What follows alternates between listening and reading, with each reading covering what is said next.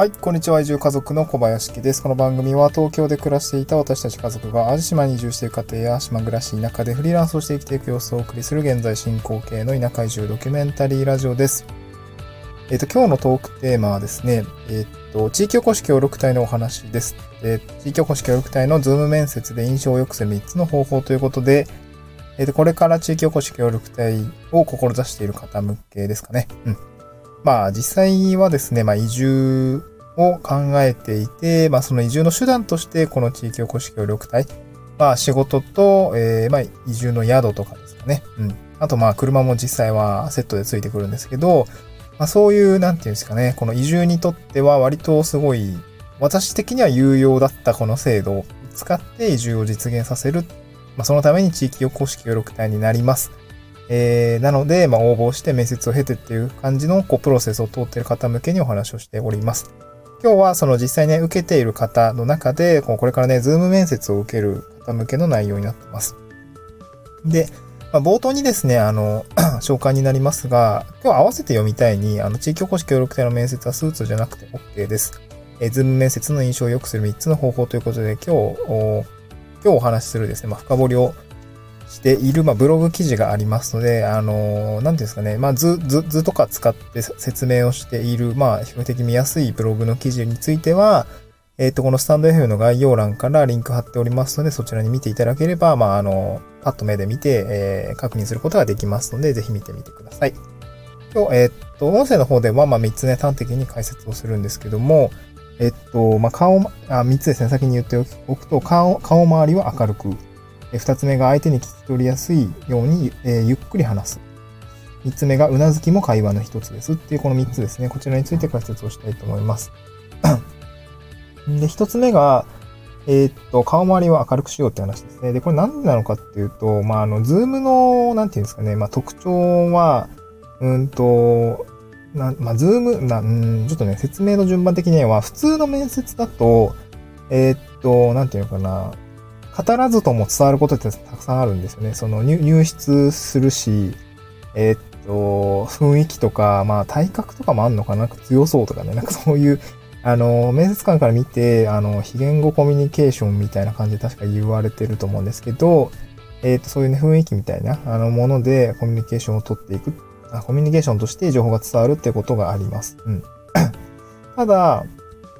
まあ、ズームだとそういうことがないんですよね。画面越しだと体格の大きさもわからないし、なんか醸し出ている雰囲気もちょっとわからないっていうところもありますから、えっと、基本的には画面を通してしか情報っていかないんですね。うん。情報は画面を通してしかいかないです。で、その中で、その画面ですよね。その、画面の中をどう見せるのかっていうところはすごく重要だと思います。普通の面接でも、うんと、服装ってすごく大事だと思うんですけど、うん、服装ってそういうのすごい大丈夫、大事だと思うんですけど、えっ、ー、と、ズームだとね、なんかそこはさ、画面なんですよ。そこは画面に、えー、気を使わないといけないと思ってますと。で、画面の中どう気気を使えばいいのかっていうと、まあ、画面周りですよね、明るく、表情とかね、よく見えるようにしておくといいと思います。うん。で、なんていうんですかな、たまにいるんですよね、すごく。まあ、ズーム飲みとか、あと、ズームで会議やってる時に、めちゃくちゃ逆光とか、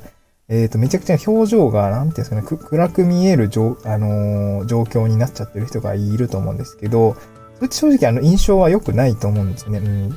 普通の面接でも、あの、画面とか表情暗かったらすごいね、なんか、うん、引きずられちゃうと思うんですよね。うん。だからちょっと工夫するだけでいいと思うんですよね。ズームの面接って別になんか照明とか買わなくてもいいし、まああればいいけどね、夜とかだと、なんだろうな、一番上に照明があると、うん、ちょっと顔が暗く映っちゃったりとかすると思います。まあ、そういう時になんか、まあ、よく YouTuber 使ってなんかリングライトみたいなの使うと、ファーっとね、こう自然な明かりで、えー、顔は明るくなりますけど、うん。まあ、ズーム面接、どうだろうね。まあ、夜やってるとこもあんのかななんか、時期に、冬だと、うん、もう夕方暗くなっちゃってるとかもあると思うんですけど、うん。ウェブ会議でですね、印象を良くするためには普通にね、顔周り明るくしていくと、それだけでですね、まあ一つ、うん、まあ印象は悪くならないって感じですかね。うん。悪くなる要因を削ぎ落としていくと、まあよ、えー、結果良くなるっていう感じだと思いますので、この明るさっていうところは気をつけておくといいかなと思います。もうちょっとの工夫で済むと思うんで。うん。そうですね。うん。で、二つ目がゆっくり話すですね。ズーム面接って結構重要なんですけど、ゆっくり話すって意外と気をつけてないと早口になったりすると思います。で、この私も今話してるラジオは結構早口ですっていうのも、えー、早口で、なんか間が空くとね、なんかあんまりこう、はい、なんていうんですかね、飽きちゃうっていうか、そういう感覚が私はあるので、もうなんか基本が1.5倍速みたいな感じで話していますが、えー、っと、ズームの面接ではゆっくり話してあげるといいと思います。まあ、これ通信の関係とか、まあ、なんていうんですかねしょ、しょうがないことなんですけど、対面での会話に比べて少しタイムラグがあるってことが、現実問題あります。うん。だから、このズームの会話って入り出しすごい難しいとかね、そういうことよく言われてるんですけど、まあ、そういうことなんですね。相手とのキャッチボールがあって面接って進んでいくので、まあ、少しね、こう、はじめ、はじめ、えー、話の始めとか終わりに、なんていうんですかね、まあ、相手との、こう、コミュニケーションの中で少し間を入れて、そしてゆっくり話すと、まあ、相手には、とっては会話が聞き取りやすくなるので、まあ、これ気をつけた方がいいと思います。その、なんていうんですかね、話してる内容はすごくいいんだけど、何言ってるのかわかんないって全然ダメじゃないですか、印象としてね。そう、何を言ってるのかよくわからなかったけど、なんかこう空気感でなんかそのまま流れてしまっただと、相手に、相手に話してる内容も伝わらないし、まあ、結果的にはね、あのー、なんて言うんでしょう。何を言っているかよくわからなかったじゃなかった。まあ、そういうなんか印象を下げるポイントがやっぱ削れていくと、まあ、結果的には好印象を与えることができるようになるっていう感じですかね。うん。なのでまあ普段からもう早口になってしまったりとか、なんかこう、食い気味にこう、質問が来てすぐ返すような感じではなくて、えっ、ー、と、な、なんて言うんでしょう。まあ少し間を置いてゆっくり話してあげる。うん。聞き取りやすいように話してあげるっていうことが重要かなと思います。うんで、もう最後ですね。最後は、まあ、うなずきも、えー、会話の一つということで、まあ、ジェスチャーですね。ジェスチャーは1.5倍で行おうねって感じですね。うん、ジェスチャーは1.5倍で行いましょうってことですね。うん。ズーム面接って、あのー、やったことある？や、ズームの会話をね、まずやったことあると、なんとなくわかると思うんですけど、うん、結構通信トラブルとか結構ありますよね。あの、なんか音声聞こえてないとか、なんか言ったんだけど途切れてたとか結構あって、自分の声が相手に届いていないんじゃないかっていう状態が結構常に発生してまうしてしまう状況にあると思うんですよね。なので、このズームで話す人って結構ね、無意識にこうちゃんと届いてるかなっていうところ不安の中で話をしてしまいます。で、そんな中で、あの、ちゃんと聞こえてますみたいな、こう、うなずきですよね。うなずき。うんうんうんって。うんうんみたいな。わ画面見えてると思うんで、音声通じてなくても画面が動いていて、相手がうなずいているっていうことが分かれば、なんていうんですか、自分が話しているときに、そのうなずきによって、あ、ちゃんと届いてるんだなって、こう、安心感出ますよね。うん。なので、うなずきも一つのコミュニケーションであるというところを、あの、しっかり考えておきましょうねってことですね。うん。で、面接官がこう質問をしているときにですね、自分がしっかりこう、うなずきをしながら、まあ、あの、聞いてあげることが、まあ、好印象につながるかなと思います。まあ、安心感ということですね。うん。